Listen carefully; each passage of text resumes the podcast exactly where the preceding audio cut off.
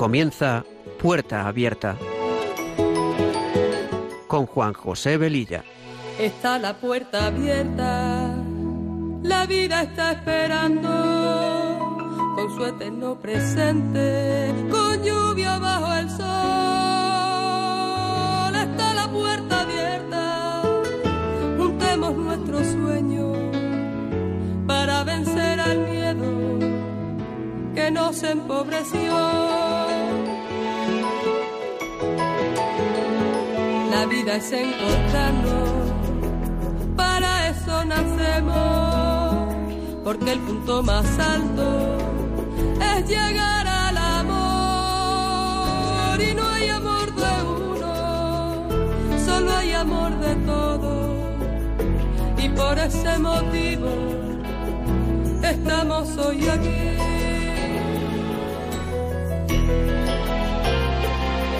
Puerta abierta está esperando con su eterno presente.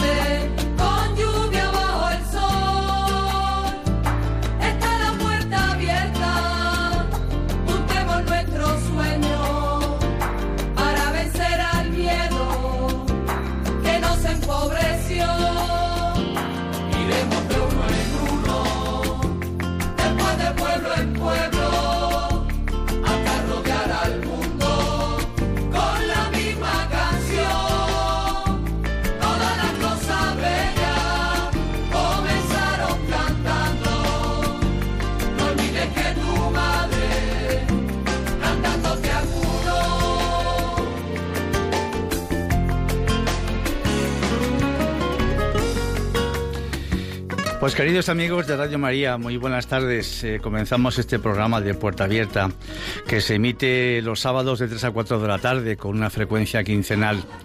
Con estos buenos deseos nos ponemos en manos de nuestra Madre María y del Espíritu Santo para que a través de esta emisora podamos llegar a muchas personas.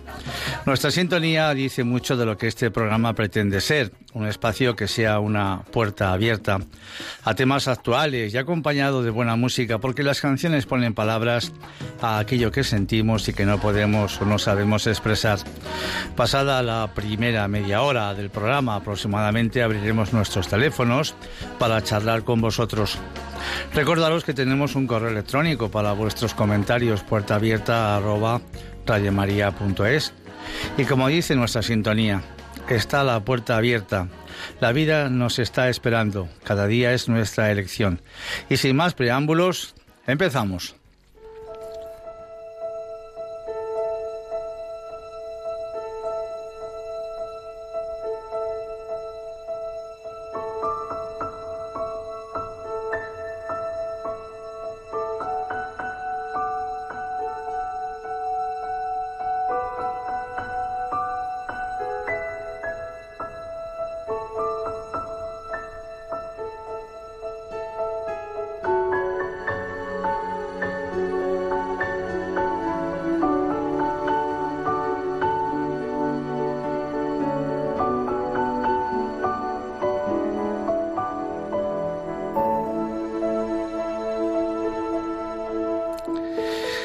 Hoy celebramos la festividad de los ángeles custodios y el pasado 29 de septiembre celebramos la festividad de los santos arcángeles Miguel, Gabriel y Rafael. Me acabo de enterar hace un ratito, porque hoy hemos tenido aquí en Radio María, en la sede central, una reunión de voluntarios que ha estado súper interesante, en la cual pues nos enseñan a, a hacer estos programas pues de la mejor manera posible para que os puedan llegar con la mejor definición. Pues me, he enterado de que eh, la iglesia, la, isla de La Palma, la isla de La Palma donde, bueno, pues está sucediendo lo que está sucediendo, que todos sabéis, eh, históricamente se llama San Miguel de La Palma. Y yo quisiera desde aquí a todos los eh, palmeros que nos están escuchando, mandarles desde Radio María pues un fuerte abrazo, que no pierdan la esperanza porque San Miguel está ahí, intercediendo por todos vosotros y poco a poco las cosas seguro que se van solucionando.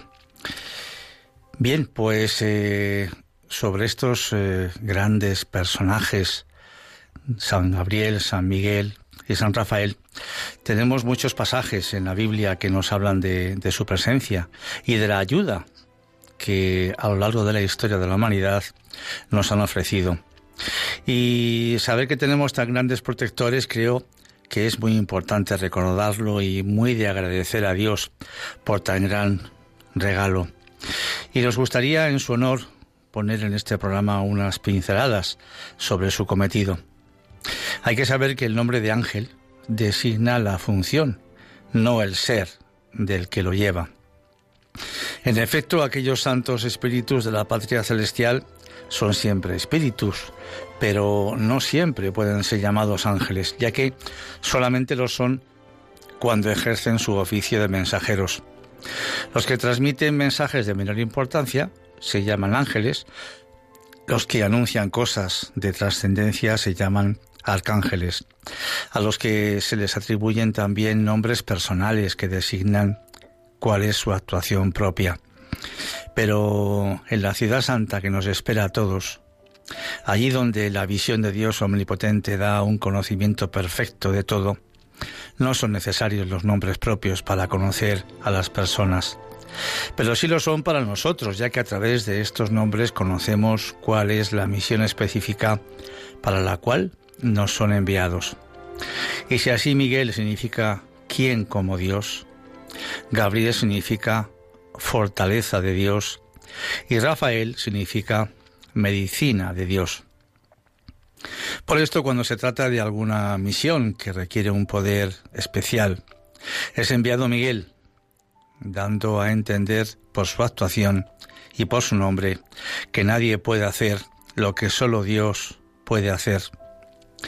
Por esto a la Virgen María no le fue enviado un ángel cualquiera, sino al arcángel Gabriel, porque un mensaje de tal trascendencia requería que fuese transmitido por un ángel de la misma categoría, porque venía a anunciar a aquel que, a pesar de su apariencia humilde, había de reducir a los principados y potestades. Era pues natural que aquel que es la fortaleza de Dios, anunciara la venida del que es el Señor de los ejércitos y héroe de las batallas. Señor de los ejércitos y héroe en las batallas. Por eso, queridos canarios, queridos palmeros, esta batalla la vais a ganar, la vamos a ganar entre todos a través de nuestra ayuda, de nuestra colaboración y sobre todo a través de nuestra oración. Tardará un poquito más o tardará un poquito menos, pero el Señor lo sabe.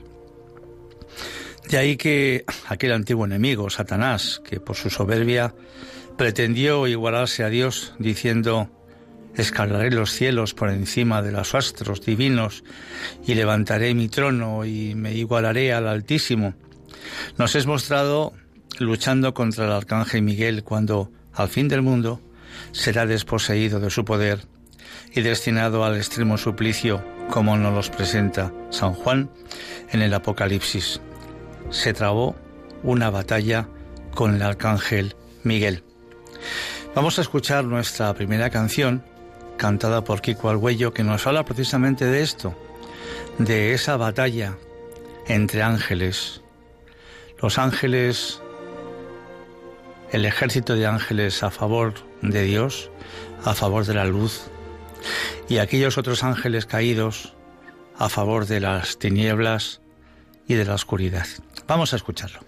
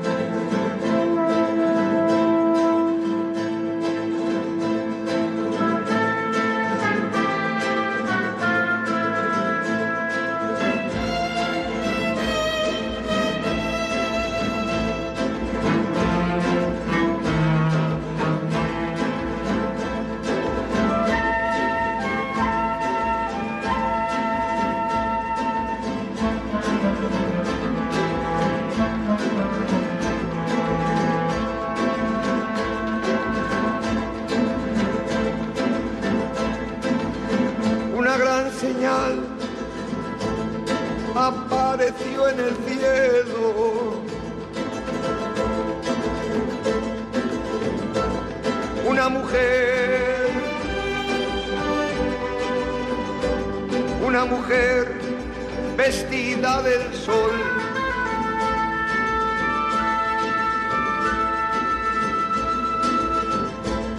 Con la luna bajo sus pies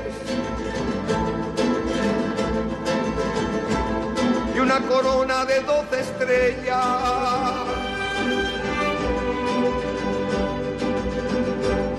Está en cinta y grita.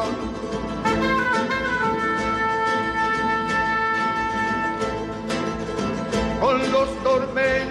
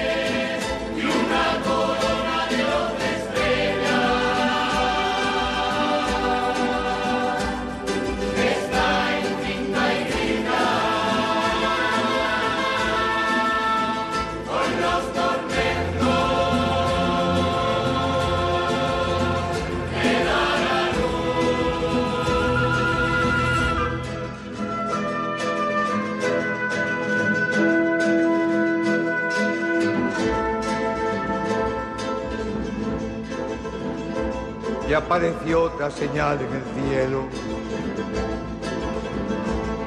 Un enorme dragón rojo con siete cabezas y diez cuernos. El dragón se detuvo delante de la mujer, de la mujer que iba a dar a luz.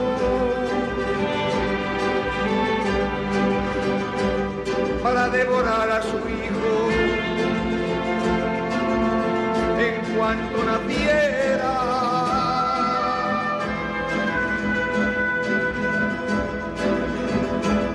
Y la mujer vio a un único varón, aquel que ha de regir las naciones de la tierra.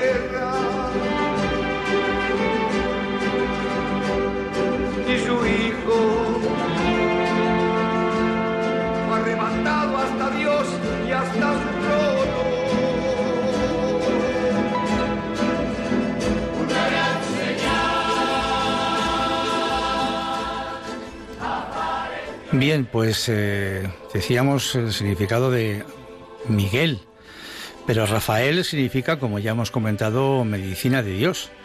Y este nombre le viene del hecho de haber curado a Tobías cuando tocándole los ojos con sus manos lo libró de las tinieblas de su ceguera.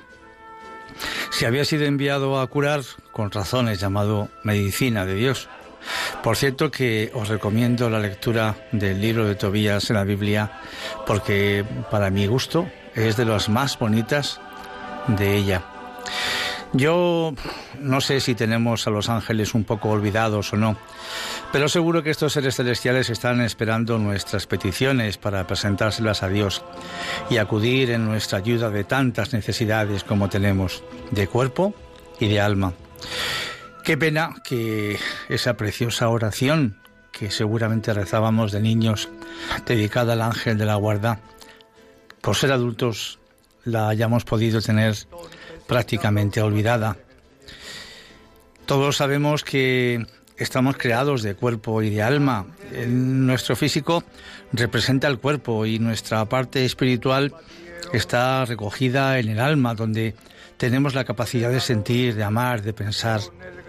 Y ambas partes tienen que convivir juntas, les guste o no, porque muchas veces discuten y se enfadan entre ellas.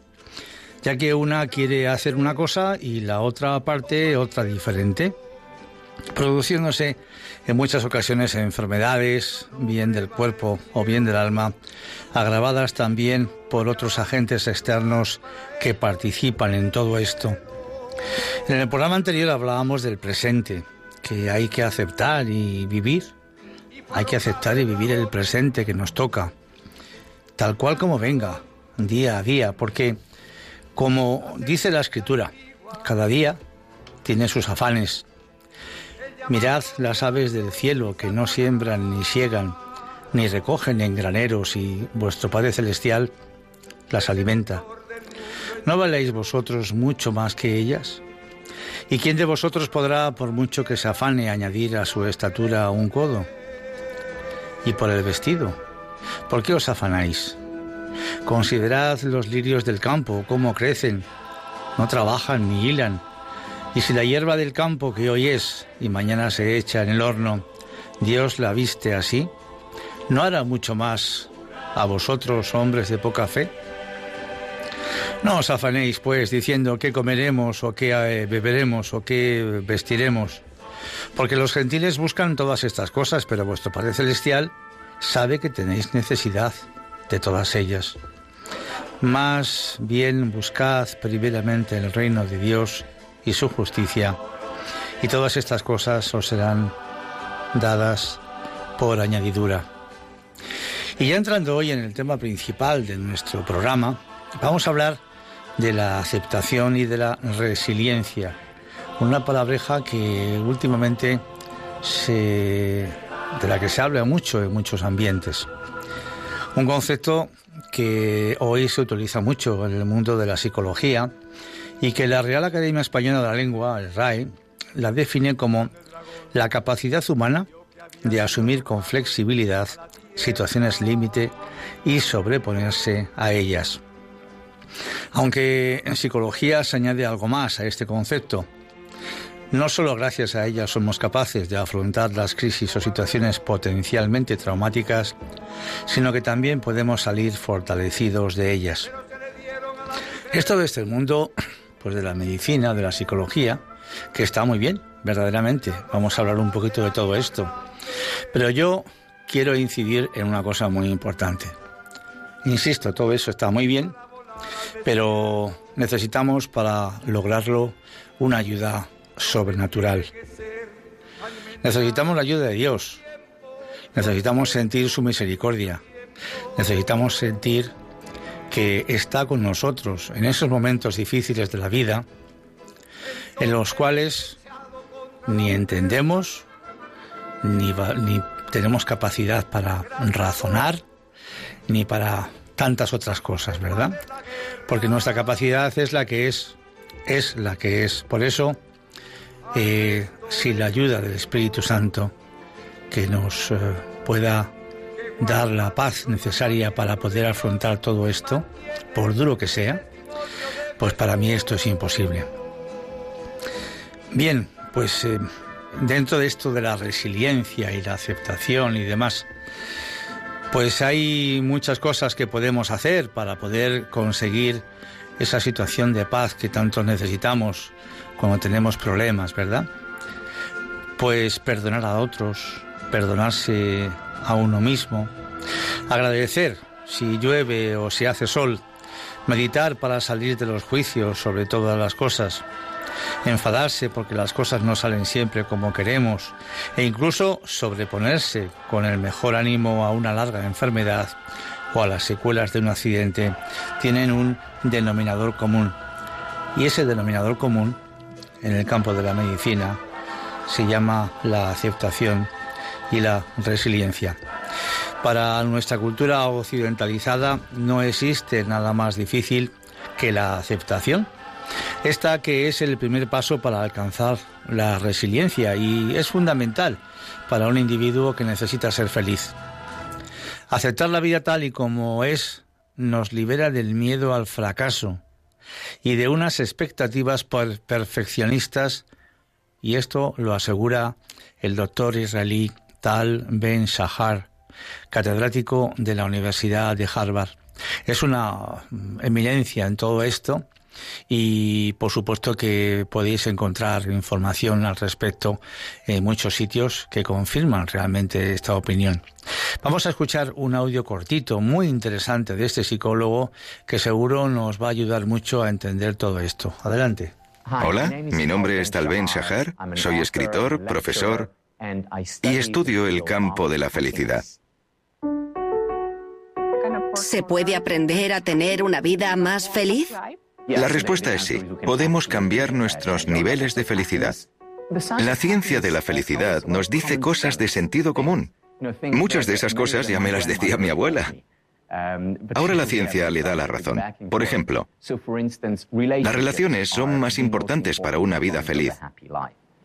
A nivel individual, se realizaron investigaciones por parte de Martin Seligman, padre de la psicología positiva, y sus colegas, sobre la gente más feliz del mundo. ¿Qué les diferencia?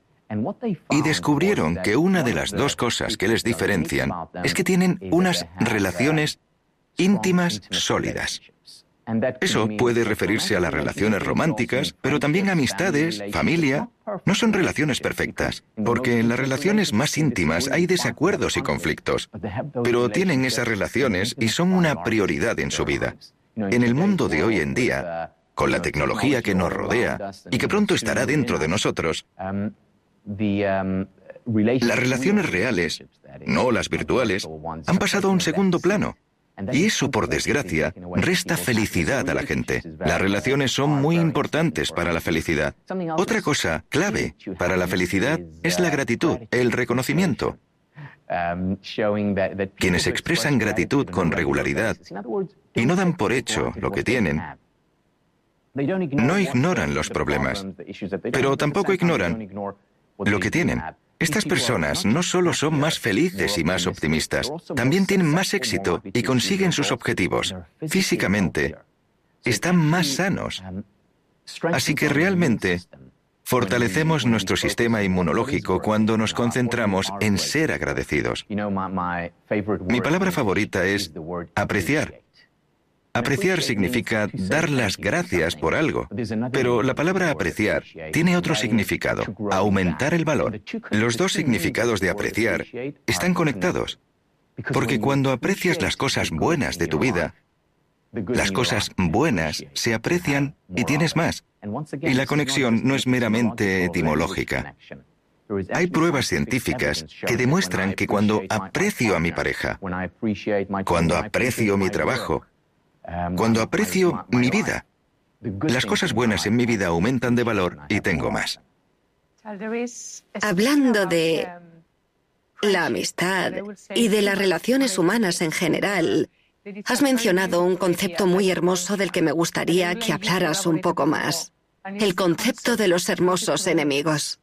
La frase hermoso enemigo viene de un texto de Ralph Waldo Emerson, que fue un filósofo estadounidense del siglo XIX. Lo que escribió en su ensayo sobre la amistad es que en un amigo, él no busca un montón de concesiones, una persona que le dé la razón en todo lo que diga. Lo que busca es una persona que le desafíe, que le presione, que sea un hermoso enemigo que le ayude a alcanzar la verdad.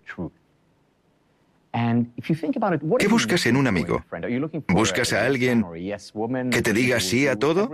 A veces necesitamos una palmadita, alguien que nos diga que somos geniales, a pesar de todo, pero a largo plazo queremos a alguien real, que nos diga cuándo no está de acuerdo, que nos desafíe, que nos ayude a alcanzar la verdad, a ser mejores personas, a tener más éxito, a ser más felices. Este es el amigo de verdad no una persona que nos da la razón a todo lo que decimos. Eso también tiene que ver con las relaciones. Hay muchas investigaciones sobre relaciones románticas y demuestran que a largo plazo, para mantener la felicidad dentro de la relación, también tiene que haber conflicto. Si estáis de acuerdo en todo, no me refiero a la fase de enamoramiento donde nuestra pareja es perfecta, cuando dejan de ser perfectos, cuando nosotros dejamos de serlo. Ahí es cuando necesitas un hermoso enemigo. Y los conflictos ayudan a elevar la relación y también elevan a cada individuo. Hay un texto precioso de David Snarch. En su libro Passionate Marriage, habla de cómo el matrimonio o cualquier relación larga es una máquina de crecimiento. Y crecemos a través del conflicto, a través del desacuerdo, a través de un hermoso enemigo. No basta con ser un enemigo, con tener conflicto. Obviamente, también tenéis que pasarlo bien, experimentar alegría juntos. Hay que tener las dos cosas, lo hermoso y el enemigo. Eso lleva a la felicidad a largo plazo.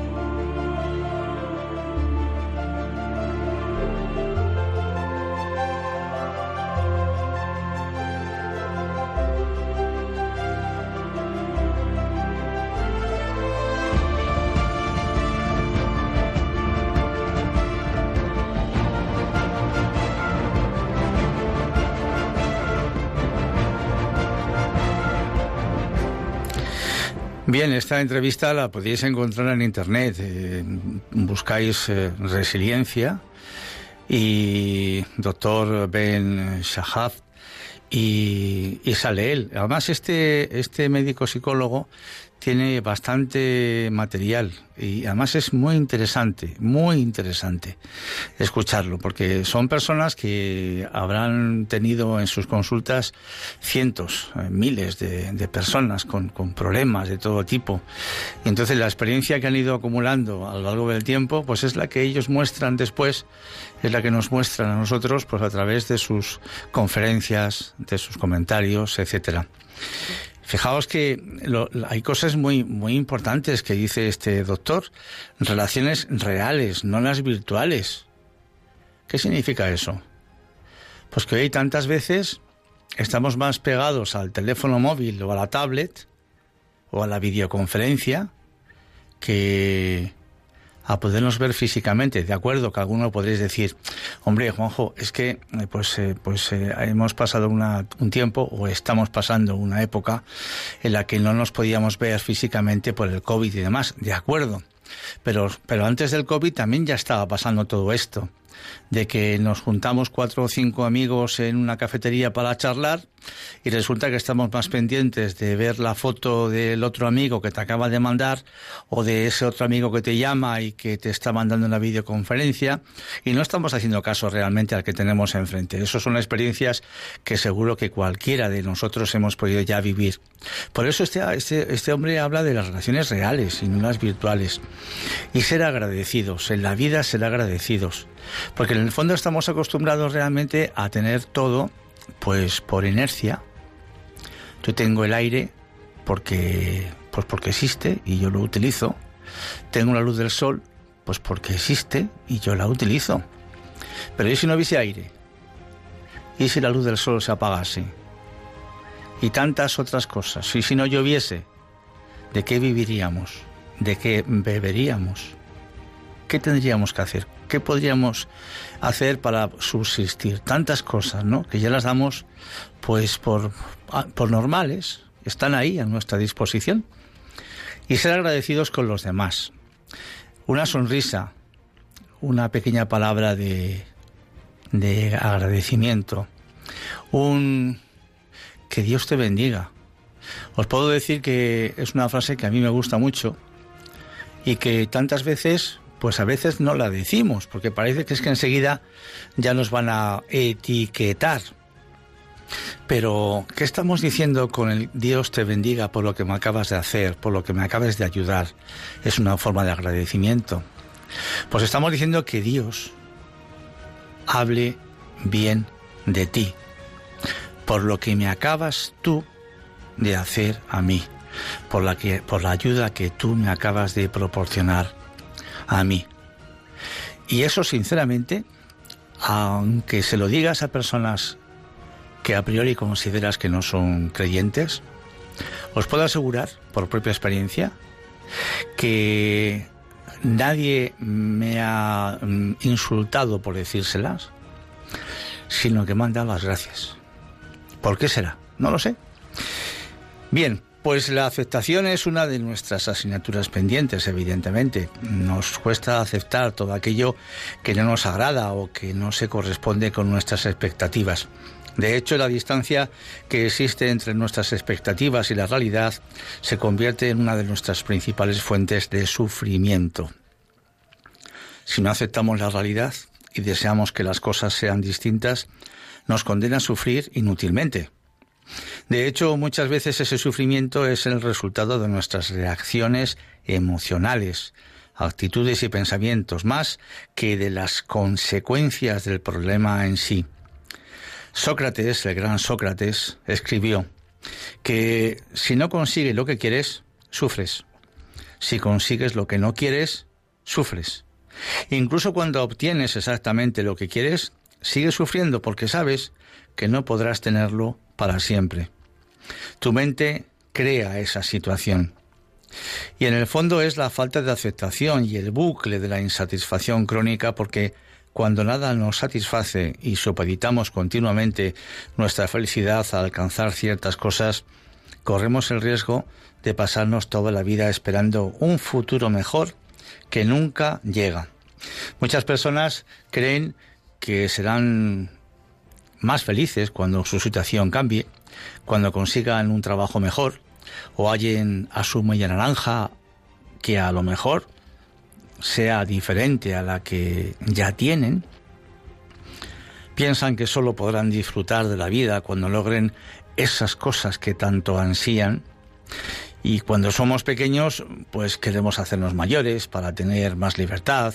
Y cuando empezamos a ser mayores y llegan los achaques, nos gustaría volver a la juventud. En definitiva, así somos unos verdaderos inconformistas. El problema de esta mentalidad es que solemos sobreestimar la felicidad que generan algunas situaciones, como demostró un estudio realizado en el Imperial College de Londres, una universidad británica muy importante. Estos psicólogos dieron dinero a un grupo de personas para que lo invirtieran y les pidieron que estimaran cómo se sentirían en caso de que ganaran o perdieran a la hora de invertirlo. También reclutaron a un grupo de estudiantes que estaban a punto de enfrentarse a un examen y les preguntaron cuán felices o tristes se sentirían según la calificación obtenida. Su objetivo era evaluar nuestro nivel de precisión al estimar las reacciones emocionales. Descubrieron que no somos muy exactos, ni nos sentimos tan tristes como pensábamos cuando nos ocurre algo negativo, ni nos sentimos tan felices como esperábamos con los eventos positivos. ¿Cuántas relaciones se rompen por querer que el otro cambie? Y sea de la manera que uno piensa, sin pensar que a lo mejor el primero que tiene que cambiar en su actitud es aquel que se está quejando. Y aunque la vida nos somete a duras pruebas por cerrar los ojos ante lo que sucede, no cambiará los hechos, al contrario, puede conducir a la aparición de trastornos psicológicos debido a la represión de los contenidos emocionales que siguen perturbándonos desde el inconsciente. Es fundamental por ello entender que la frustración suele depender de nuestras expectativas. Si alimentamos expectativas irreales y éstas no se cumplen, nos sentiremos frustrados e insatisfechos. Y ese tipo de pensamientos dinamita nuestra vida y hace que nos instalemos en las quejas y en la amargura. Por eso, la aceptación de la realidad tal y como es Nos ayudará a vivir los contratiempos con sosiego y serenidad. Aceptar la realidad es el primer paso para restablecer el equilibrio en nuestra vida. La aceptación implica dejar de identificarnos con determinadas situaciones y sobre todo liberarnos de los sentimientos que nos dañan. ¿Y cómo aceptar las cosas tal y como son? Es una buena pregunta, ¿verdad? No podemos ahogarnos en las quejas, sino hay que buscar soluciones. Lamentarnos por lo que nos ha ocurrido no cambiará la situación. La situación va a seguir ahí. Hasta cierto punto puede ser angustioso, pero si te quedas atascado en las quejas, te convertirás en una víctima de las circunstancias. Pregúntate qué es lo que te molesta y qué puedes cambiar realmente de tu situación para mejorarla. Alguien dijo que si dejas ir un poco, obtendrás un poco de paz. Si dejas ir mucho, obtendrás mucha paz. Si con todo lo que tienes no eres feliz, con todo lo que te falta, tampoco lo serás. Escribió esto Erich Fromm, un prestigioso psicoanalista y psicólogo. En un estudio realizado también en otra universidad importante de California, se comprobó que realizar un diario de gratitud, es decir, una lista de cosas por las cuales sentirse agradecidos, incrementa en un 25% nuestra felicidad y el nivel de satisfacción con la vida en apenas 10 semanas.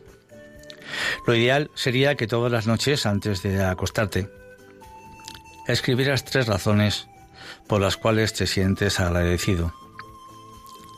Poco a poco comenzarás a mirar la vida con ojos más positivos y cada vez encontrarás más razones para experimentar gratitud.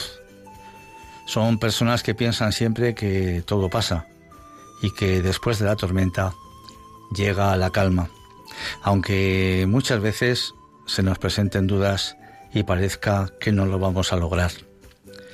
Por eso decía antes y repito otra vez, que esa paz que tanto necesitamos, que tanto nos ayuda, viene del más allá. Esa paz aquí nosotros, pues nosotros mismos no la podemos encontrar. Es que no está. Y si está, si nosotros la pedimos al más allá, si le la pedimos al, a la fuente de esa paz que es, que es el Señor. Bien, pues eh, vamos a abrir nuestras líneas eh, para poder charlar con vosotros. Nos podemos hacer unas cuantas preguntas, ¿no? Si somos agradecidos. ¿Cómo vemos, por ejemplo, las relaciones virtuales? ¿Cómo entendemos la amistad? ¿Qué sé yo? Son preguntas muy interesantes que podemos compartir. Y entre medias vamos a ponernos una canción que yo la he escuchado por primera vez y me ha gustado mucho porque es una cantante que, bueno, pues eh, en esta canción, en esta letra, pues mm, está definiendo, está mostrando pues esas dudas, esa falta de paz que muchos de nosotros posiblemente podemos eh, tener en cualquier momento de nuestro día a día. Pues eh, vamos a daros el teléfono 91 005 9419 91 005 94 19. Estamos en Radio María, estamos en el programa Puerta Abierta que emitimos los sábados quincenalmente. Pues mientras que recibimos vuestras llamadas, vamos a poner esta canción eh, que espero que os guste. Adelante.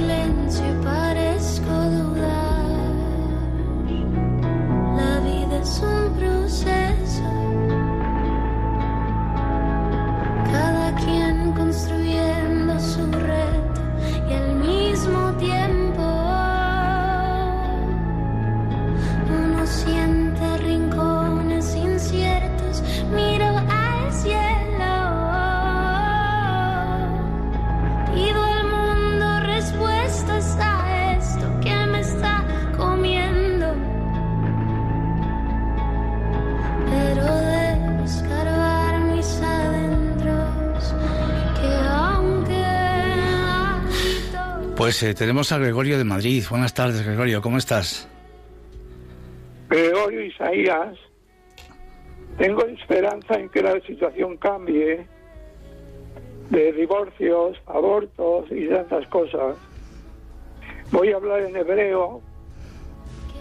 Shema Israel, Adonai Elohenu, Adonai Jesucristo. Escucha Israel, el Señor es nuestro Dios, el Señor es Jesucristo. Nada más era esto. Muy amable. Pues muy amable, Gregorio. Muchas gracias.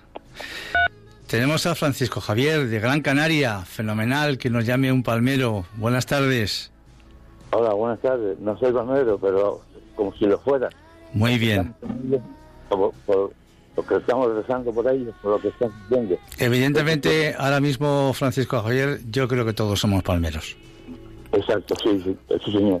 Quisiera dar las gracias a Dios, a la María, rezar por toda la humanidad y, principalmente rezar por, mi hermano Juan Ramón, que me cuida mucho. Y yo siento dolencia porque yo estuve tres semanas en coma y, y de, de, de, de, milagro de Dios. Y cuando empecé, coma vi una estampilla de la, de, de la Virgen del Pino, la patrona de la de Gran Canaria y por atrás ponía las seis virtudes cristianas que todo ser humano ha de, ha de poner en práctica y si puede son la, la, prudencia, la justicia, la fortaleza, la templanza, la presencia y la calidad. Y dar gracias a Dios por el hermano del bien, este, este, que que me dio. El, el diagnóstico fue eh, por, de querer cognitivo y por enfocarle a estos informes, como las vacas rojas, pero ya gracias a Dios, gracias a Dios y a, y a la oración, estoy, estoy bastante mejor. Pues Francisco, Sí, Francisco Javier, como te oímos un pelín regular, pero yo creo que tu mensaje ha quedado suficientemente claro y por supuesto que todos damos gloria a Dios porque, porque has salido milagrosamente de esa enfermedad o de esa situación que tú has tenido, ¿verdad? Verdaderamente, pues siempre gracias a Dios, como estamos hablando, ser agradecidos. Gracias, Francisco Javier. Isabel de Málaga, adelante, buenas tardes. Hola, buenas tardes. Buenas tardes. Mira, es que yo escucho Radio María todos los días a Mónica por las tardes y ahora pues también me gusta ponerlo y he estado escuchándole y la verdad es que me ha gustado mucho lo que ha dicho, de que se ha agradecido. Y la verdad yo no sé si el mundo está siendo lo suficientemente agradecido con lo que Dios nos ha dado, porque yo creo que el Señor se está hartando de nosotros, de tantas cosas que en fin, esperemos que cambiemos un poco. Yo le pido al Señor, por favor, que, a los que no entienden las cosas bien, que, que me hagan entenderlas, los que, porque no es justo que se esté maltratando la naturaleza de la forma que se está haciendo, que yo creo que la naturaleza está devolviéndonos lo que, no, lo que le estamos dando. Y me da mucha pena. Yo también tengo por costumbre, como usted dice, de decir que Dios te bendiga. Cuando le digo a la gente, si algunas personas me parece como si vieran a esta que antigua es. O que, Yo como me he criado desde chiquita en un colegio de monjas y, nos enseñaban a que, mira, yo por la mañana nada más que me levanto, le doy gracias a Dios, decir, me puedo levantar, nada más que eso ya es grande. Pues sí. Después por la noche, cuando me acuesto, le digo igual, Dios mío, gracias por el día que nos has dado, porque yo, aunque me duele la cabeza, aunque me tenga que doler cosas, pero comprendo que es natural, que tiene una que... Pero nada más que tener, respirar y poderte levantar, y eso, y pienso siempre en los que no lo pueden hacer. Por eso, pienso que, hay que ser agradecidos, Dios mío, que el Señor nos pone todos los medios para que seamos felices. Lo que pasa es que yo creo que no sabemos lo que queremos. Pues Isabel, yo, yo, yo sinceramente creo que, Dios eh, quiere siempre lo mejor para sus hijos, que somos nosotros, siempre quiere lo mejor. El problema de sus hijos, que somos nosotros, es que pues pasa como ahora que ya viene llegando el fresquito y tal, ¿no? Que estamos en casa con las ventanas eh, cerradas, calentitos. ¿Y qué sucede cuando abrimos las ventanas en pleno invierno y entra un chorro de aire frío? Es lógico, ¿verdad? Pues lo que no tenemos que hacer es abrir las ventanas al frío. Me imagino que todos sabéis de quién estoy hablando.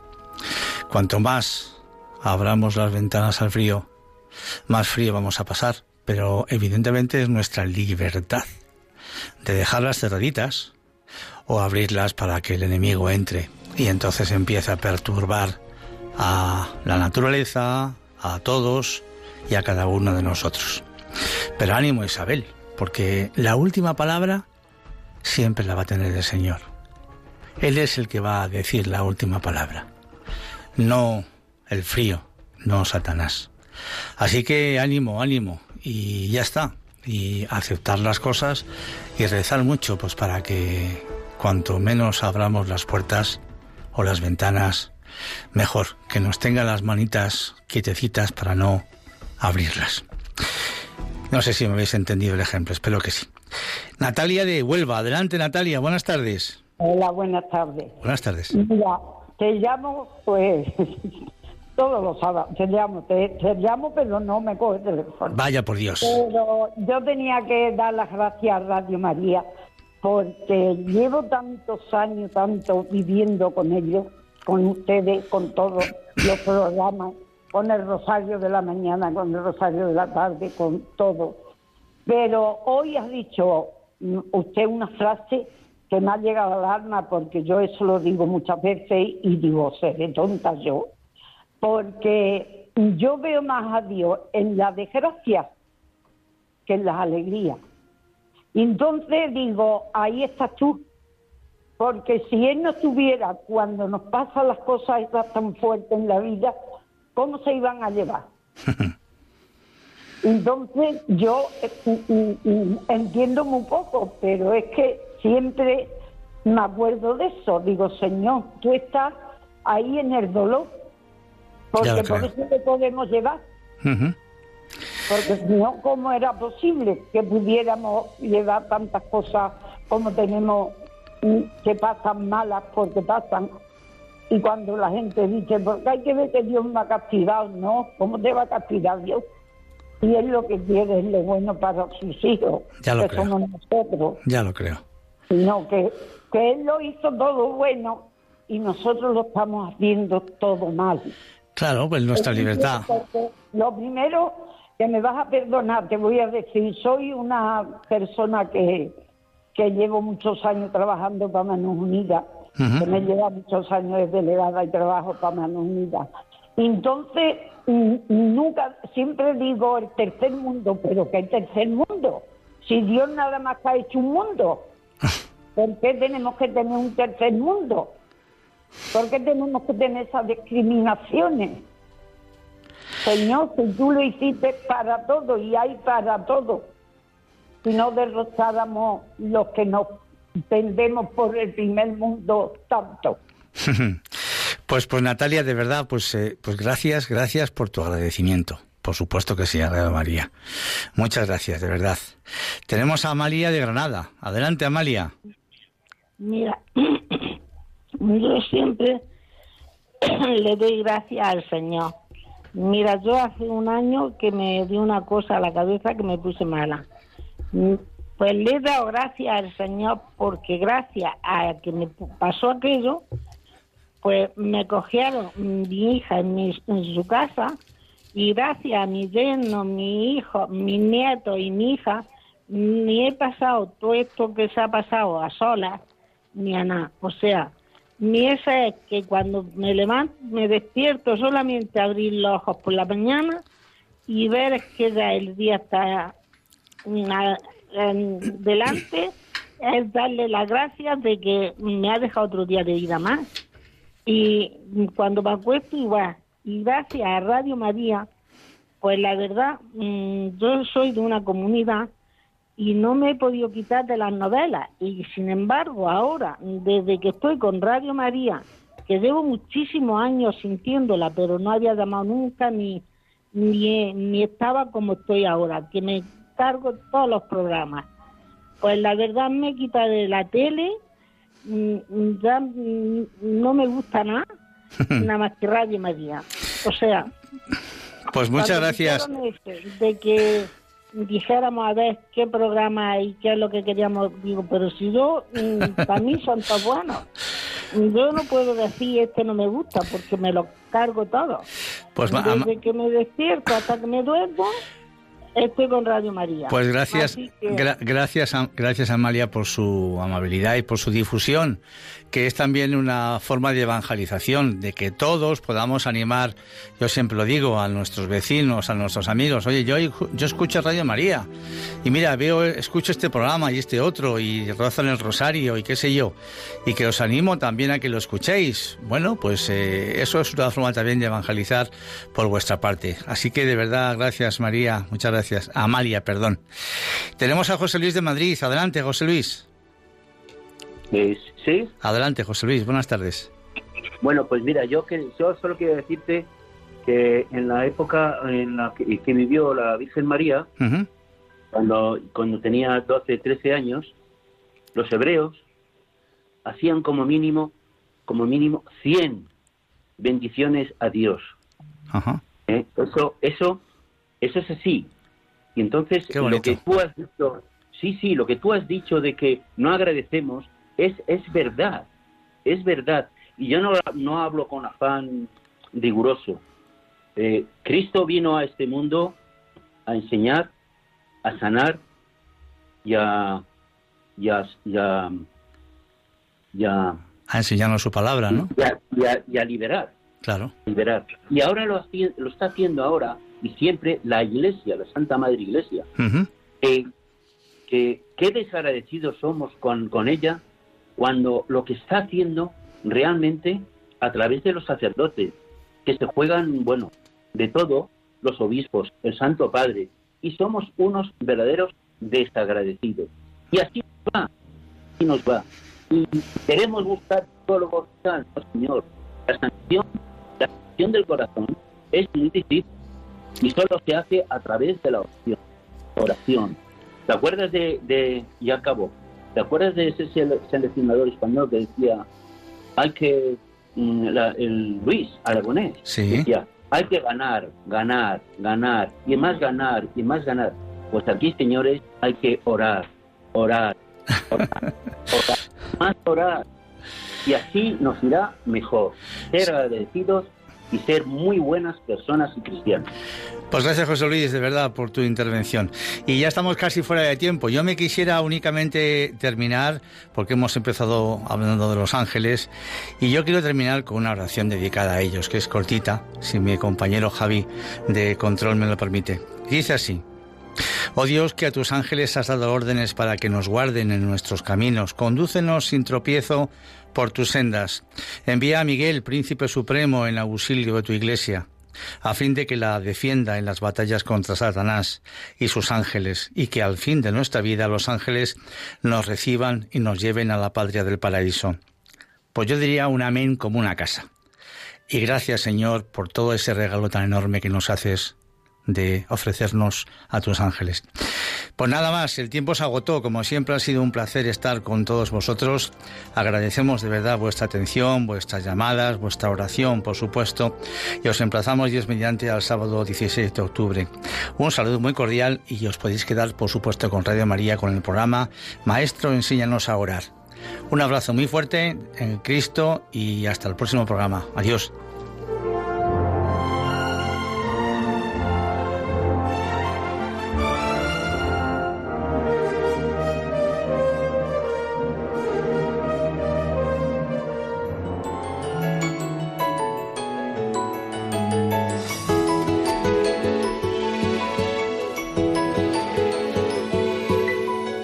Han escuchado Puerta Abierta con Juan José Velilla. Está la puerta abierta, la vida está esperando con su eterno presente, con lluvia bajo el sol. Está la puerta abierta, juntemos nuestros sueños para vencer al miedo que nos empobreció.